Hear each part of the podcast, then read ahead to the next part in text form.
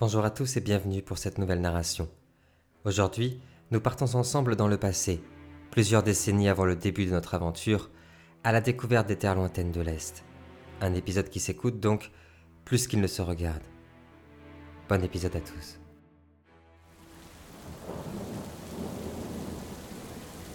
Il y a fort longtemps, dans un passé ténébreux, un monstre terrifiant semait la terreur à l'est du monde. Ce démon et sa horde de serviteurs ravageaient les villages et les villes de l'Est avec une cruauté sans pareille. Deux hommes fuyaient son courroux après avoir tenté en vain de l'affronter et de défendre des centaines d'innocents prisonniers de sa soif sanguinaire. Le premier était un enfant de Cain, du nom de Noltar. Sa peau était pâle comme les neiges et son cœur était un désert de cendres. Et son âme brûlait d'un feu ardent, sans pareil. Le second était un druidnis du nom de Terua, un serviteur et protecteur de la terre dont le peuple millénaire avait presque disparu. Les deux hommes couraient à travers les forêts obscures de Transylvanie. Les bois humides et sombres regorgeaient de dangers ici. Et tandis qu'ils couraient pour fuir les sombres augures, la forêt semblait s'obscurcir peu à peu et se densifier. Une épaisse brume embaumait les bois. Ils étaient pris au piège, et l'on pouvait entendre les rugissements du démon les poursuivant. Et tandis que les deux hommes semblaient condamnés, les yeux du prince Noltar se gorgèrent de sang, d'un carmin vif et prodigieux. Et depuis les ténèbres, un chemin escarpé se dessinait. Les brumes étaient balayées tout au long du petit sentier.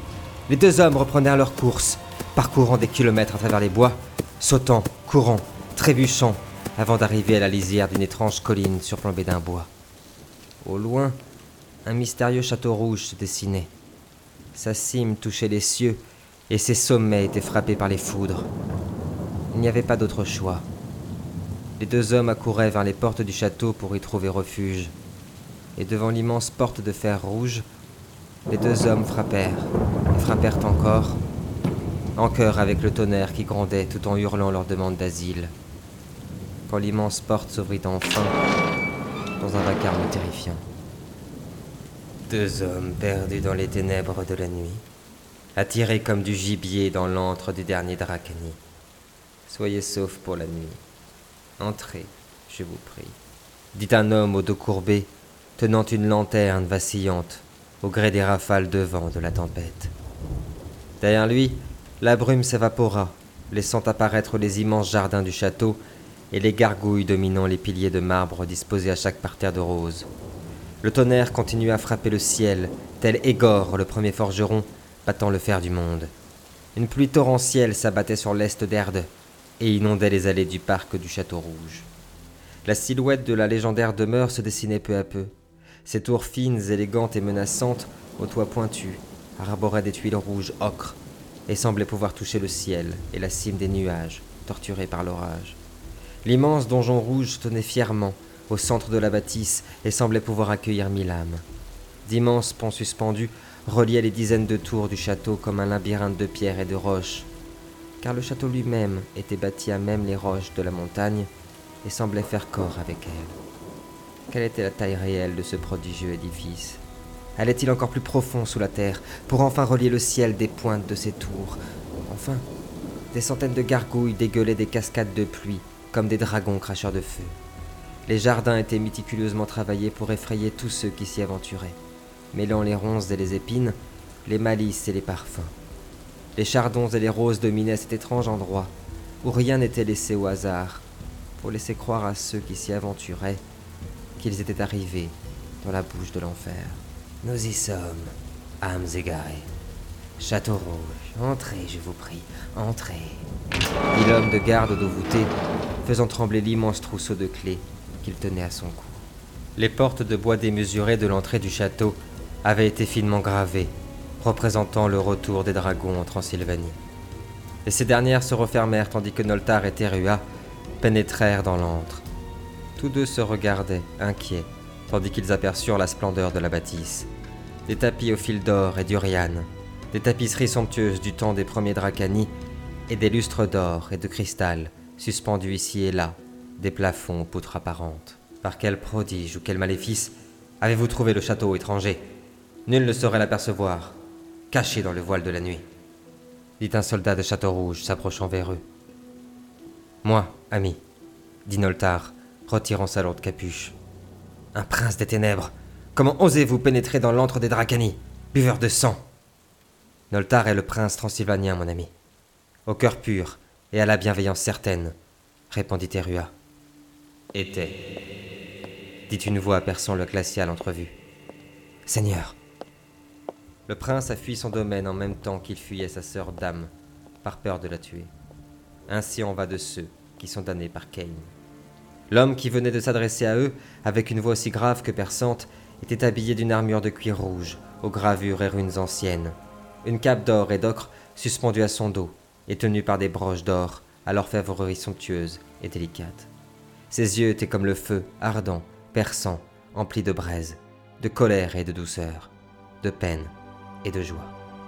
Seigneur Dragan, maître de Château Rouge et souverain des draconniers et des peuples libres transylvaniens, Dracani et héros des guerres d'hiver, s'exclama le soldat. Seigneur, nous avons entendu de par les lointaines contrées de l'Est que Château Rouge offrait l'asile à tous ceux qui seraient menacés ou sans patrie. Nous sommes venus quérir cette aide, monseigneur, dit Noltar, tout en se prosternant. Nul ne s'agenouille ici, mon ami. Cela ne se voit que dans les cours des hommes. Je peux ressentir la noirceur de ce que vous avez pourchassé, sa cruauté et sa force aussi. Comme mille frères avant vous et mille autres demain, vous trouverez la paix dans ma maison, répondit alors le seigneur Dragan. Les deux fugitifs furent conviés jusqu'aux chambres des invités dans l'aile ouest du château. Ils traversèrent les immenses couloirs aux teintures millénaires et au parquet de chêne. Ils aperçurent la bibliothèque du château et ses immenses étagères de bois. Voici votre chambre. Comme le veut la tradition draconique, ceux qui demandent asile mangeront à la table du Seigneur. Dans une heure, préparez-vous. Terua remercia encore le brave soldat et pénétra dans la chambre. Elle était gigantesque. Plusieurs lits, en baldaquin, étaient posés ici et là et recouverts de peau et de draps de soie. Une fenêtre somptueusement ornée donnait sur le jardin, et une grande cheminée réchauffait la chambre et l'embaumait du doux parfum du feu de bois. Tu es sûr que c'est une bonne idée? On dit se lui hanter, dit Terua, inquiet. Nous n'avions d'autre choix, mon ami, dit Noltar, retirant ses habits trempés et laissant apparaître sa peau pâle et lacérée. Je sens quelque chose, une magie plus puissante encore que ne saurait produire aucun être sur Erde, répondit Terua, s'adossant à la fenêtre qui dégoulinait. Je le sens aussi, Terua. Profondément à la terre, des créatures sommeillent ici. Comment te sens-tu, Terua? Je veux dire. Ça ira, mon ami, ça ira, répondit Terua, tenant dans sa main un médaillon brisé. Son sacrifice nous a sauvés. Il a sauvé des dizaines d'innocents du courroux du démon. Ton frère repose maintenant dans la lumière, avec son peuple. Hanté par les hurlements du démon majeur et des images de la mort de son frère, Terua plongea son regard dans celui de Noltar. L'émeraude du Drednis se noya dans le carmin du prince noir, et tout s'apaisa. Les cris, le sang, le corps de son frère gisant sur le sol, sans tout s'évapora, happé par le cœur pur de Noltar et son sourire incroyable. Ava était le dernier druidnis de notre tribu. La terre pleure ce soir la mort de son dernier gardien. Non, Teruan, non. Noltar s'approcha et posa sa main sur l'épaule amaigrie et trempée du druidnis. Il reste un protecteur d'Erde et de sa magie ici. Il en reste un pour veiller à ce que sa magie jamais ne s'éteigne. Je ne suis pas comme lui, Noltar. Je ne suis pas comme lui. Un jour, mon ami, un jour Erde te rappellera. Nul ne saurait se perdre dans la nuit. Nul ne saurait s'y perdre, ami, s'il sait voir l'étoile infime, mais infinie. Peu importe la durée de la nuit, Terua. Le jour va se lever. Les deux amis profitèrent du calme retrouvé pour toiletter leur corps abîmé par les combats et la fuite, changer les vêtements déchirés et salis du sang et de la boue, avant d'enfin rejoindre le grand salon du château, où les attendait Dragan pour le dîner. Le prince de Château-Rouge portait une couronne d'or qui entourait son crâne et représentait deux dragons s'entrelaçant. Son épaisse armure de cuir rouge resplendissait d'autant plus ici que chaque lueur des bougies reflétait des runes et des inscriptions qui étaient gravées, comme d'anciennes et mystiques fresques magiques. Sur la table étaient disposés de nombreux plats, débordant de nourriture. Un faisan farci aux truffes et ses pommes de terre, un canard sauvage d'Urquan et sa sauce aux érelles, du fromage et du lait, des miches de pain encore fumantes et croquantes, et un jarret de sanglier à la sauce au vin et au mori. Enfin, des pichets de bière et de vin n'attendaient plus que les deux affamés. Asseyez-vous, je vous prie, Ceux qui demandent asile trouvent en mon château assez de nourriture pour passer l'hiver, assez de chaleur pour penser les maux du cœur, et assez de savoir pour guérir chaque blessure. Dit alors Dragan, qui ne se leva point et se contenta de montrer le festin en balayant la main. Noltar et Terua s'empressèrent de prendre place et attaquèrent sans sommation le banquet. Un enfant de Ken et un Nice, le même soir en ma demeure. Comme il est étonnant de voir comme les chemins se croisent, comme le destin se plaît à se déguiser en hasard. Les deux hommes, à la bouche pleine à craquer, ne répondirent pas, mais semblaient interloqués. Du moins, seuls les sourcils étaient propices à se lever. Dragan souriait face au spectacle pathétique de deux affamés se jetant sur la nourriture, comme sur la table de Dreya. Puis se leva et rejoignit sa grande cheminée, alluma une pipe en bois somptueusement sculptée et reprit. Vous n'auriez rien pu faire pour lui. La force de ce démon dépassait celle d'une armée. Les deux hommes s'arrêtèrent aussitôt de mastiquer, et Noltar reprit. Que faisait-il à l'est du monde, Seigneur?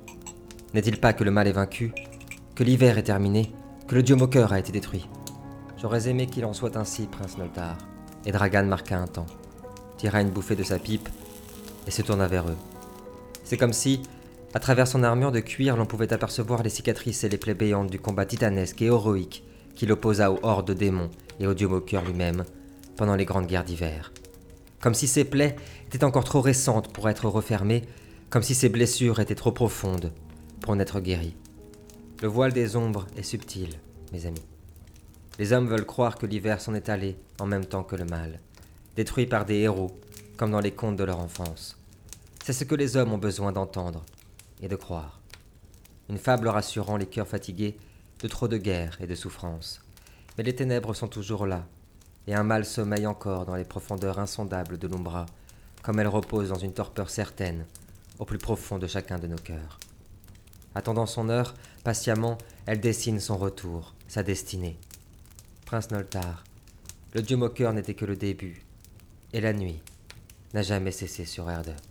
Seigneur, les Haki eux-mêmes ont annoncé la fin de la longue nuit, l'avènement du printemps et la fin de l'emprise d'Umbra sur Erde. Reprit Terua, la bouche pleine. La mascarade, Terua. C'est ainsi que tout commencera. Dans le mensonge et le secret. Dans la peine cruelle d'une humanité endormie dans sa naïveté, l'abondance et l'oisiveté.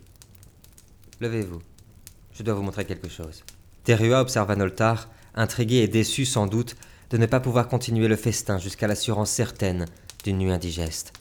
Mais la voix du seigneur de Château-Rouge est de celle que l'on écoute et dont on obéit. Ils suivirent le prince Dracani à travers le dédale de couloirs du château, traversèrent plusieurs pièces, dévalèrent de longs escaliers, avant de n'arriver dans une immense salle, sous le château. Cela sentait l'odeur typique des caves, mais aussi l'encens et le soufre. Au milieu de l'immense salle trônait un arbre ancestral du liane, dont il ne restait que quelques feuilles ocre et dont les racines semblaient gorgées d'une énergie verdoyante incroyable. Tout autour de l'arbre, des gravures et des peintures ornaient les murs de la pièce de part en part, et des bougies étaient déposées tout autour, dont les flammes virevoltaient tranquillement et dansaient avec les rares rafales de vent.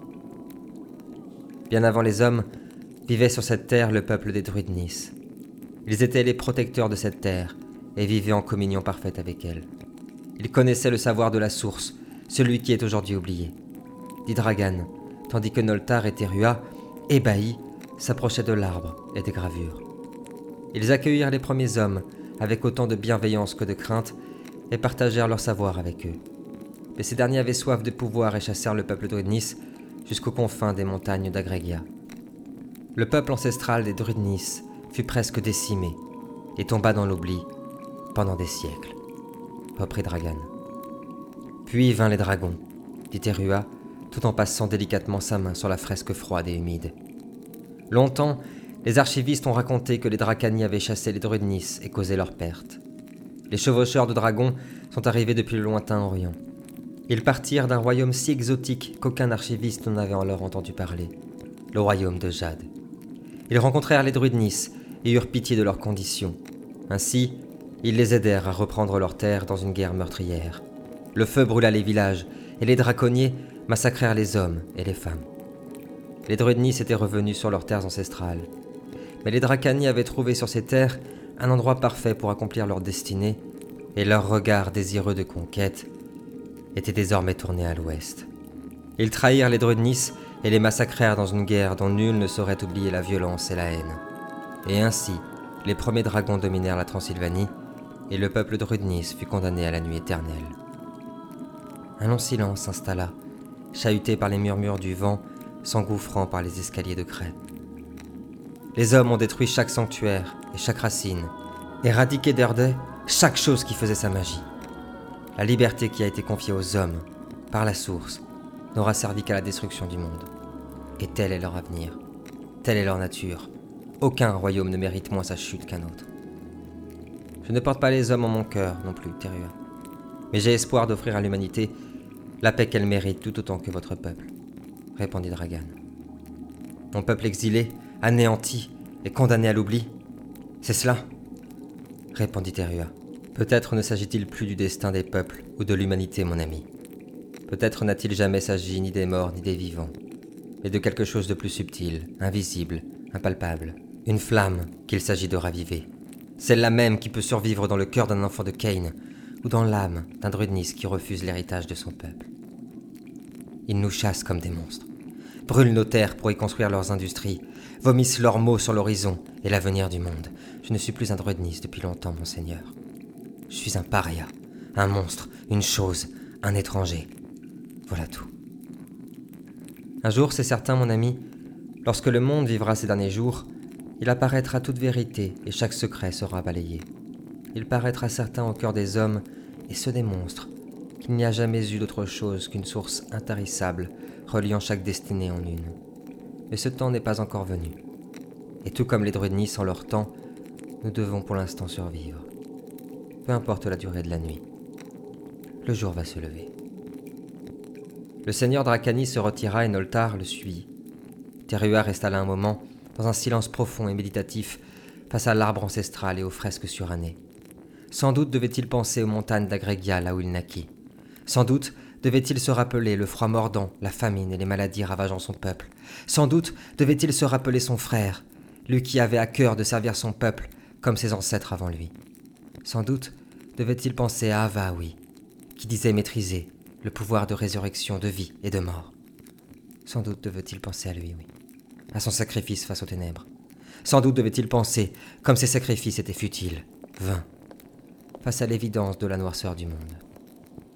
Mais sans un bruit, où étions-nous aussi trop pensifs? Un jeune homme descendit les longues marches et s'arrêta au niveau de Terua, alluma une bougie et la déposa délicatement devant l'arbre, tout en joignant ses mains. Il ne devait pas être guère plus vieux qu'un enfant, guère plus jeune qu'un adulte. Sa peau était blanche, comme celle des hommes de l'Est, et ses cheveux blonds comme les blés. J'ai connu l'exil moi aussi. La peur, la colère et la rage. J'ai vu mon peuple fuir et être massacré. J'ai vu mon père mourir sous le feu et la folie des hommes. J'ai vu notre royaume sombrer dans l'horreur et l'effroi. Terua ne disait rien, continue à fixer l'arbre. Je m'appelle Altaris. Terua, répondit froidement le Drudnis. Dragan semble parfois fataliste. Mais je ne connais nul immortel dont le cœur brûle plus du feu de l'espoir. Il a sauvé mon peuple, sauvé et recueilli tant d'égarés. Ici, à Château-Rouge. Il œuvre sans le dire, comme ceux qui donnent sans recevoir. Il œuvre pour une quête qui dépasse l'intérêt unique. Il m'a sauvé moi aussi. Du feu du dragon pourrait un jour renaître le plus beau jardin. Béni soit-il. Dit alors Terua, en repartant vers le grand escalier. Nulle chose en ce monde ne saurait consoler la perte de ce que l'on aime, reprit l'enfant. Nulle magie, nulle sagesse, nulle vengeance, seulement le temps. Il œuvre lentement, le temps, à chaque instant. Nous oublions seulement, comme le plus long hiver, finira par laisser place au printemps. Terua s'arrêta un instant, serra fortement le médaillon et repartit dans le méandre du château. Noltar et Terua restèrent plusieurs mois à Château Rouge, grirent leurs mots de la chair et certaines de l'âme.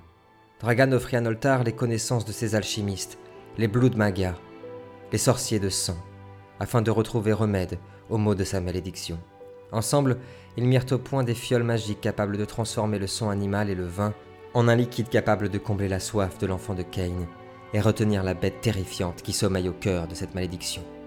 Ils avaient accès à toutes les pièces du château et étaient libres d'aller et venir comme bon leur semblait. de la bibliothèque incroyable qui contenait les plus grands secrets magiques du monde, aux salles somptueuses de l'édifice.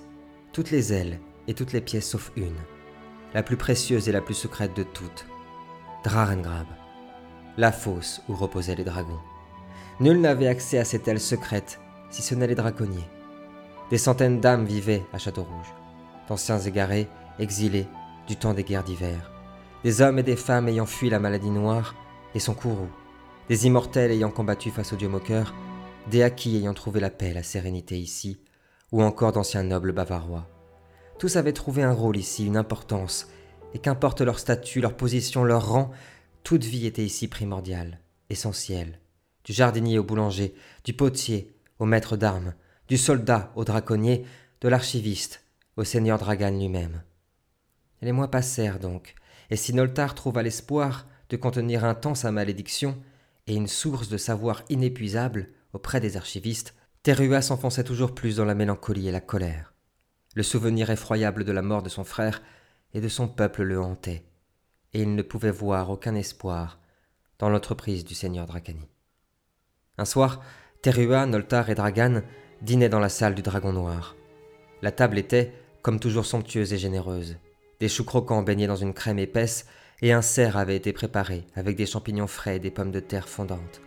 Comme souvent, ces trois discrets ne parlaient guère et se contentaient de regards pour communiquer des banalités en tout genre, comme pour confirmer par exemple le croquant du chou ou la douceur du vin. Quant à Draconnier ouvrit subitement et violemment la grande porte de la salle. Son corps était couvert de sang et ses yeux gorgés d'effroi. Sa respiration haletante contamina la pièce de peur. Arvéline, ami, qu'est-il arrivé? dit Dragan, se levant de sa chaise brusquement. Seigneur, Seigneur, vous aviez raison. Nous les avons vus. Que dis-tu? Dragan s'approcha du draconnier, épongea le sang qui couvrait son visage avec une serviette de soie et lui tendit un verre qu'il remplit d'eau. Bois, mon ami. Prends ton temps. Dis-moi tout. Ils ne sont jamais repartis, Seigneur. Nous les avons vus comme nous vous voyons, terrés comme des bêtes à travers les profondeurs de la terre, des hordes de monstres, Seigneur au sud des montagnes du bord du monde. Nous y avons vu les ténèbres, mon roi, les ténèbres comme nous vous voyons, palpables, physiques, vomir des colonnes souterraines, des hordes de créatures. Elles s'infiltrent dans les galeries gigantesques, jusqu'aux profondeurs de la terre, Seigneur. Dragan posa la main sur l'épaule de son fidèle draconnier. Préparez Rogue. Préparez les draconniers. Nous partons. Oui, Seigneur. Dragan, attendez dit alors Noltar. Je viens avec vous, reprit le prince noir. Dragan sourit, hocha la tête. Je n'aurai jamais fini un dîner dans ce maudit château, s'exclama Terua avant de ne rejoindre les deux hommes. Un corps résonna dans tout le domaine. Il semblait sortir des profondeurs de la terre et secouait les pierres du château. L'effervescence gagna Château Rouge et les draconniers en rang partaient en courant vers les profondeurs de la bâtisse. Dragan marchait vivement, suivi des deux hommes à travers les immenses escaliers de l'aile interdite. Puis il s'engouffrait dans les profondeurs du château, et plus la fraîcheur s'installait. Jusqu'où encore allait-il s'enfoncer? La descente était faramineuse, et la surface des souterrains semblait de plus en plus incroyable. Petit à petit, des statuettes apparurent, ici et là des profondeurs. Tous étaient de marbre et représentaient la gloire des dragons. Lorsqu'enfin, ils atteignirent la salle secrète de Drarengrab. Des flambeaux gigantesques éclairaient la fosse, les murs étaient peints de runes ancestrales, et des carcasses de gros animaux côtoyaient des ossements éclatés. Les draconniers s'engouffrèrent dans les ténèbres tandis qu'un long silence s'installa. Un claquement métallique résonna alors. Un bruit de chaînes claquant sur les dalles du sous-sol, puis un grondement terrifiant. Des ombres apparurent, deux yeux brillants gorgés de feu et de sang.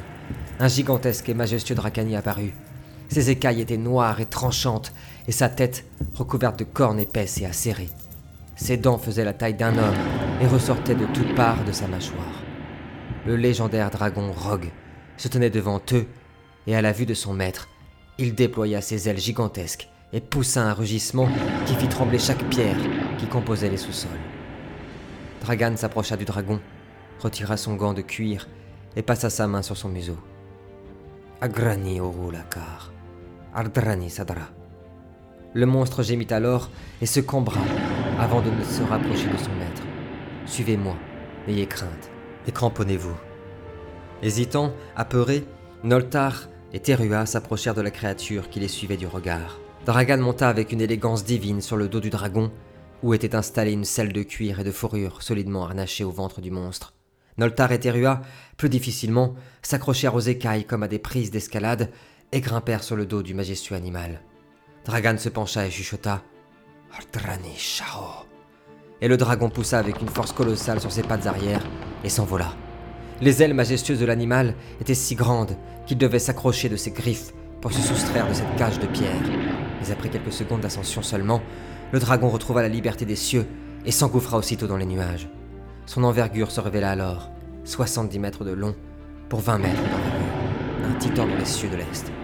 Le majestueux Rogue était suivi par des dizaines de dragonniers, chevauchant des dragons plus petits et véloces. Tous s'élancèrent dans les cieux, et à chaque battement d'ailes des créatures, les nuages s'évaporèrent instantanément. Ils survolèrent ainsi les terres isolées de l'Est pendant plusieurs heures, avant de n'atteindre les contrées éloignées du bord du monde.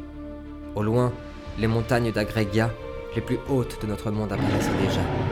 Dragan observait inquiet et concentrait le moindre signe tandis que la colonne draconnier survolait plus bas, les terres inhabitées et hostiles. Ici, Seigneur s'écria l'un d'eux. Rogue piqua alors vers le sol tandis que Noltar et Terua s'accrochèrent de toute leur force aux cornes de l'animal.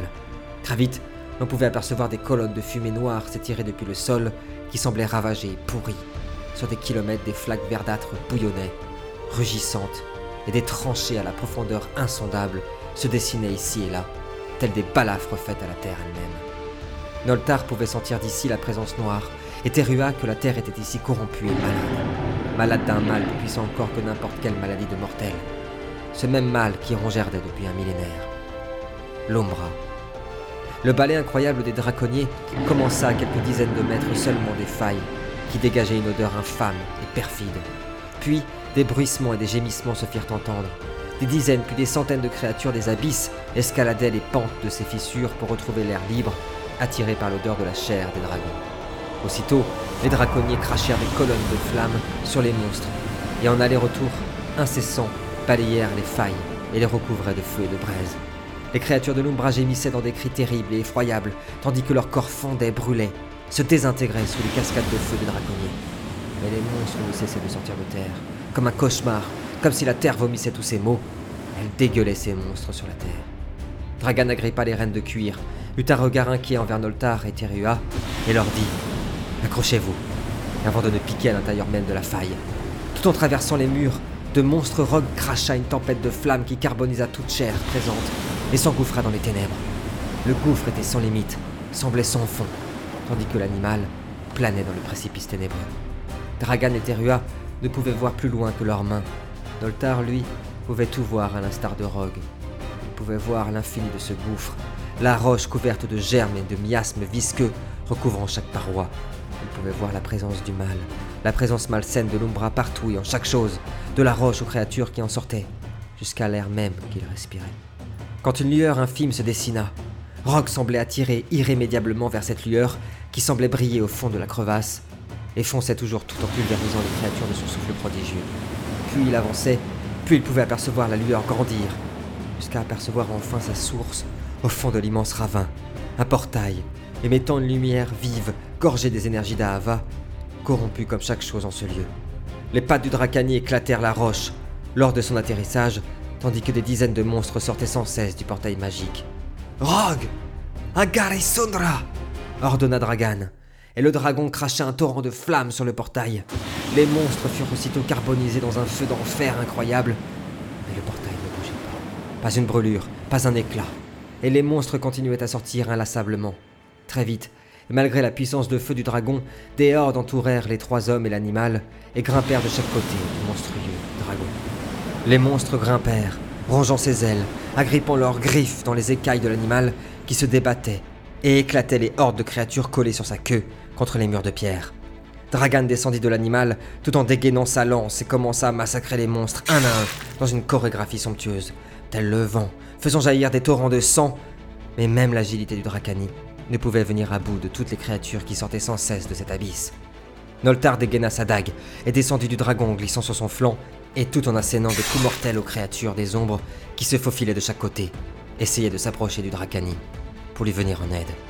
Terua empoigna son bâton et sauta du dragon avant de ne retomber dans un fracas titanesque sur les hordes monstrueuses. Le choc pulvérisa la roche et fit voler une dizaine de créatures qui s'éclatèrent contre les roches dans une bouillie de chair et de sang. Le portail. Il faut atteindre le portail cria Dragan, tout en se débattant dans cette foule de chair noire et visqueuse. Le dragon était maintenant recouvert de créatures, d'ignobles bêtes couvertes d'une substance gluante et visqueuse qui commencèrent à sucer le sang de l'animal. Les flammes crachées par le dragon éclairaient chaque seconde le gouffre et permettaient un temps de se retrouver dans cette marée immonde de chair purulente. Toutes ces bêtes venaient des pires cauchemars des hommes. Elles étaient petites et recouvertes de plaies béantes. Des asticots dégoulinaient de leurs bouches et de leurs plaies, et leurs membres tombaient au moindre contact. L'odeur était insoutenable, et la masse de bêtes étouffait nos héros dans une marée d'immondices. Noltar était mordu sur tout le flanc gauche et son sang coulait sur son habit de feutre, tandis que Dragan était couvert de griffures et se débattait au sol désormais, une de ces créatures ayant réussi à percer son armure et le mord dans la gorge. Terua s'élança, frappa les hordes avec une force venue d'un autre temps, celle de la roche, celle de la pierre, celle de la terre. Des morceaux de chair et d'organes volaient ici et là, tandis que le Drudnis se frayait un chemin à travers les corps monstrueux. C'était comme si il ne pouvait sentir aucune douleur, bien que les monstres s'accrochaient de leurs griffes à ses jambes ou le lacéraient sur le torse. Sa peau semblait plus solide, semblable à celle de l'écorce des arbres ancestraux de l'Est. Terua atteignit enfin le portail, qui dégageait une force magique incroyable. Des lueurs argentées et pourpres émanaient de ce dernier. Des courants énergétiques semblables à la hava, mais comme pervertis en son cœur. Noltar hurla le nom de son compagnon et lança sa dague en sa direction. Le Druidnis attrapa la lame en plein vol et la planta au sommet de l'arche. Cette dernière craquela, se fissura. Des voix terrifiantes sortirent depuis chaque fêlure de l'artefact, et l'énergie dégagée par le choc mit à terre le Druidnis à plusieurs mètres de l'impact. Terua pouvait apercevoir l'artefact se briser, fondre, se scinder tandis que les énergies qu'il dégageait semblaient être ravalées, s'écrouler sur elles-mêmes. Mais dans le chaos de ces énergies, Terua aperçut une silhouette. Une silhouette magnifique, dont nous ne serions permis de partager le secret. Et une voix perçante et insondable vint lui déchirer l'âme.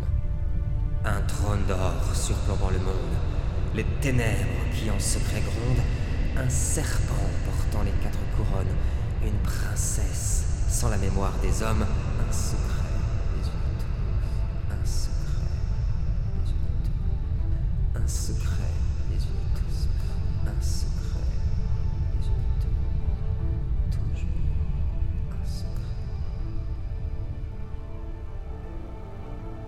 Puis le noir envahit la caverne, et un long silence, froid, aussi froid que la mort, aussi froid que la mort elle-même.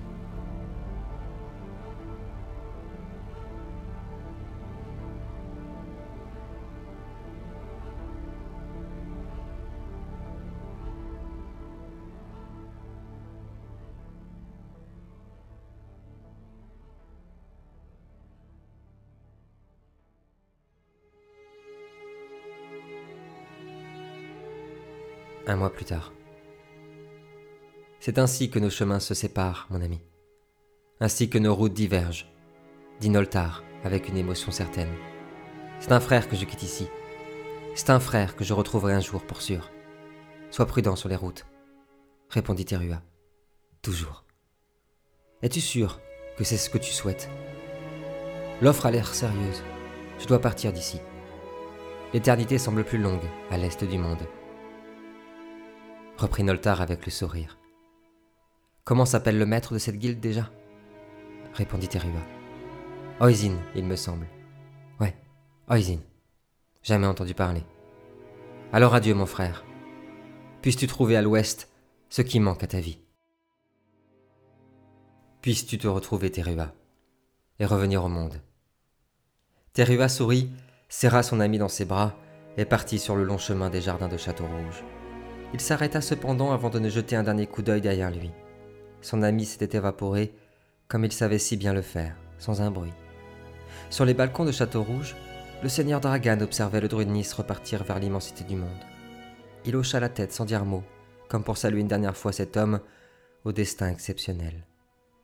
Mais le savait-il seulement? Le sait-il encore? Où aller lorsque l'âme est un désert aride, lorsque le cœur est vide? Avide de rien si ce n'est le plein, le plein de ce monde qui ne serait fait que des ténèbres. Terua repartit sur les chemins de l'Est.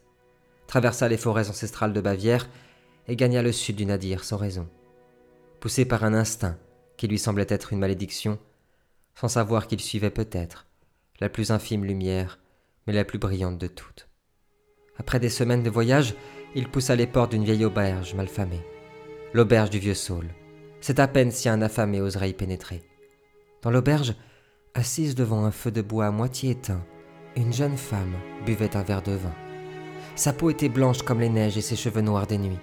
Ses yeux étaient comme une marée de sang, et en leur centre, leur pipi semblait parcouru d'éclairs. Elle grelottait, semblait confuse et perdue. Plus perdue encore que ne pouvait l'être le druide Nice.